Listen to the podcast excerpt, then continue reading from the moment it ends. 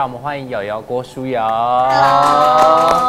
但今天来其实有一个很重要的任务，因为你最近接了一个新的主持，这个节目其实带给大家很多很新鲜的东西，因为它也算是有一点半实境，因为你们也有跑步嘛，然后也有去体验很多的当地的不同的人事物啊、食物这些的。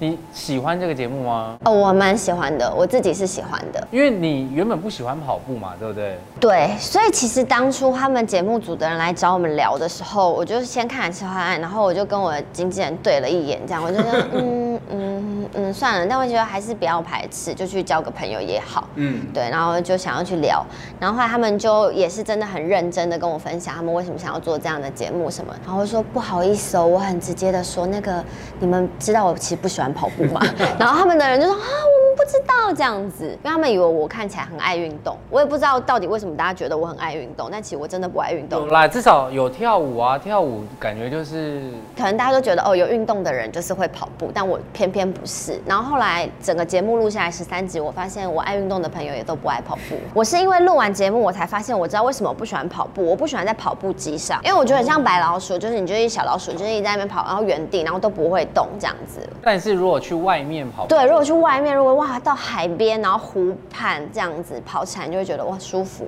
那你有觉得跑步教会你什么事情吗？嗯，我确实觉得人家说那个跑步是治疗失恋最好的方式之一，我觉得这倒是有一点点蛮有感觉的。最近没有恋情吧？应该没有练可以失吧？据我所知，对，没有练可以湿，但就是我觉得这真的是一个蛮好的方法，因为你有运动，然后你身体，他们说那个什么会有那个脑脑内啡哦，对，分泌脑分泌脑内啡，你心情会比较好，然后其实跑累了，你也会比较好，可以休息，休息好好休息，不会胡思乱想什么的。但是因为是主持，嗯。你有没有觉得这件事情有带给你压力？有哎、刚开始压力很大哎、因为我其实开出来的一些条件，我都觉得别人不可能会答应我。类似像当初他们节目是希望一男一女的主持人，嗯，然后我就说可以不要吗？因为我觉得一一个行脚节目一男一女的搭配，其实很多人就是很多节目都这样做了。嗯然后我说，如果是两个女生一起旅行，然后都住在一起，你就可以看得到实，其实半实境的原因是因为我我跟他们提了关系，所以他们才变成这样。就蛮真实的。对对对对对，因为我说其实好看不是好看在这些景点，是好看在人跟人之间的相处。我觉得，我说那如果真的你觉得两个女生太无聊的话，我说那不然每一集嘉宾都不一样。哦，所以他们就选了第二个。没有，他们选的就第对第二个，就就是每一个嘉宾都不一样。因为对我来讲，我觉得怎么可能现在有节目愿意找每个嘉宾不一样？因为太难了，然后每个嘉宾要给两天一夜。哦，那时间真的很难瞧。对，啊，其实我当初会想要接主持，是因为我们开出来的条件他们都答应了，加上我觉得有一种使命感。嗯，嗯，就是我希望可以有一个平台，有个节目是可以让大家好好讲话，然后可以做自己比较自在样子。因为其实像演员，我可能大家就是认识我都是透过角色，他们不会知道郭书瑶到底是什么样的人，对，很少有这样的机会。嗯，对，然后我就觉得，哎、好像可以给其他人一些这样的平台。哦、然后加上我发现我自己很清楚知道，我不是一个很会讲话的主持人，没有，你很会讲话。是因为遇到你，你会讲话，所以我就会跟你讲话。哦 OK，但我不是一个真的很善于主持，什么起承转合，然后带气氛什么。我知道这个不是我的强项，嗯但我很擅长聆听。对我也不知道为什么很多人就可能坐在我旁边，他就会可以一直讲，一直讲，一直讲。嗯嗯嗯对，然后我就觉得，哎、我有这个功能，那要不然我就是都不要讲话，我就是引导别人讲话就好。但因为你们第一季是设定要跑完四十二公里，对。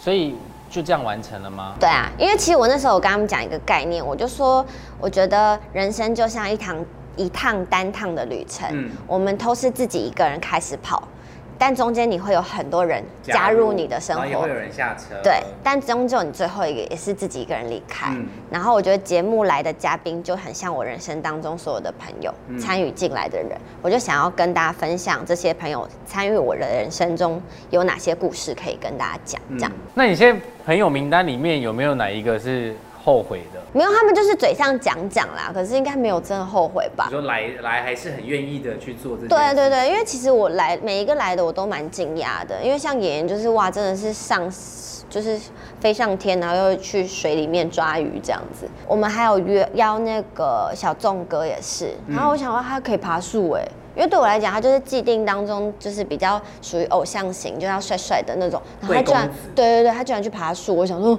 原来所以后来才知道，哦，原来他私底下是什么都可以做，什么都愿意尝试的嗯一个人。对啊，然后还有像方文玲、文玲姐，她就说她入行三十年都没有出过外景节目，我是第一个。献给你了。对啊，我就觉得天哪，好震撼哦。但是因为每一次你在工作上面，其实都算是很认真的在面对每一个角色这些事情。嗯，所以你那时候休息的原因是因为你觉得可是我也没有刻压力，的累吗？没有啊，我休息是为了谈恋爱啊。就这么简单的原因。所以你会不会结婚就消失在演艺圈？嗯，我不知道哎、有可能也不一定。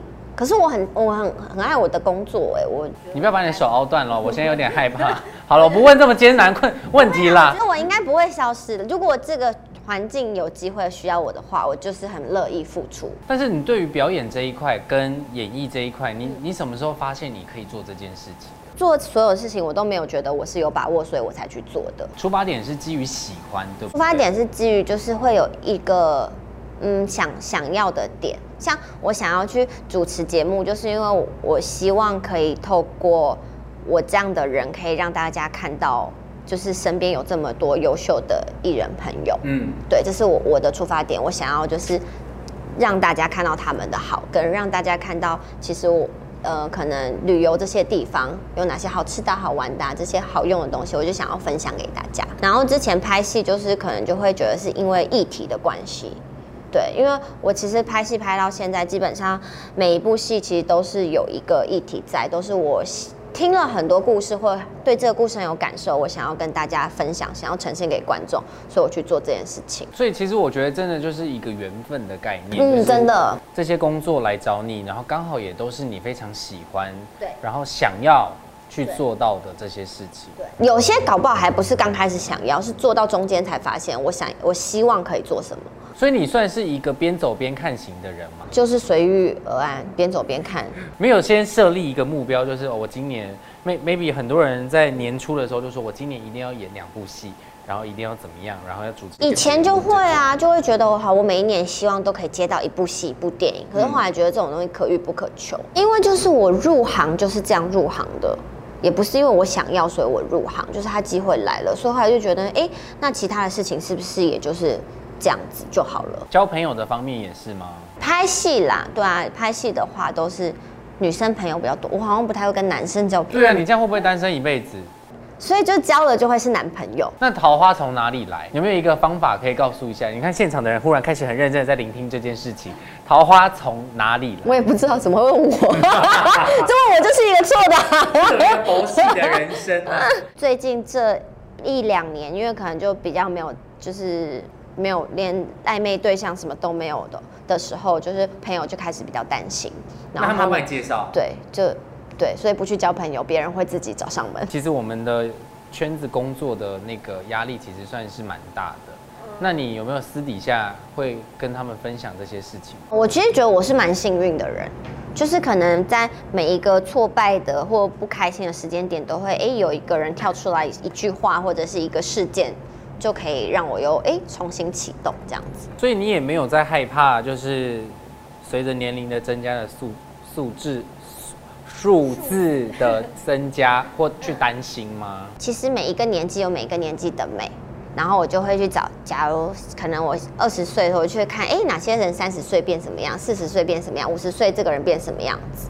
对，但我后来有得出来一个结论，就是外貌始终会随着时间而被就是拿走，可是有一个东西是越补越多的，就是内在。对，所以那时候瑶瑶其实就有跟我说，其实你可以多阅读，因为像很多的东这些东西读到你的身体里面，别人是拿不走的。我觉得任何事情，任何生活上的事情都去学都是好事。所以目前到三十加之后都都算是蛮满意的状态吗？我不要求大起大落，但就是持续哦跌跌堕落，跌跌落就这样子，这样慢慢往上，这样就好了。但接下来虽然说这个问题很制式，但就是还是得让你喜欢你的粉丝朋友们知道一下，就是呃会有第二季吗？我不知道哎，目前还不知道。目前还不知道。那会有新的戏剧的作品吗？呃，要等到十月、十一月就会上。出道到现在，你也累积了很长的时间的一些生活的模式，遇到的这些事情，让你有了一些成长，所以才可以分享给大家嘛。然后包含也有很多好朋友在身边，然后希望未来越来越好的，然后期待你的新的作品在大家的面前，然后也希望。呃，旅跑应援团，大家可以多多支持。现在是每个礼拜五晚间十点钟，嗯，就一个小时的时间，一个小时的时间。然后希望会有第二季，然后你可以邀请更多的朋友一起去玩。就我跟张燕晴啊，你就可以整集都休息啦。我们两个就叽叽喳喳把整集填满，这样我觉得你会。我当初就是因为这样，所以都找了一些比较会讲话的朋友。OK，好。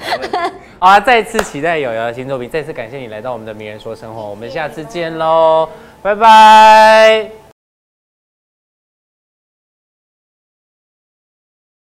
Hello，C Book 的朋友们，大家好，我是郭书瑶，欢迎追踪 C Book。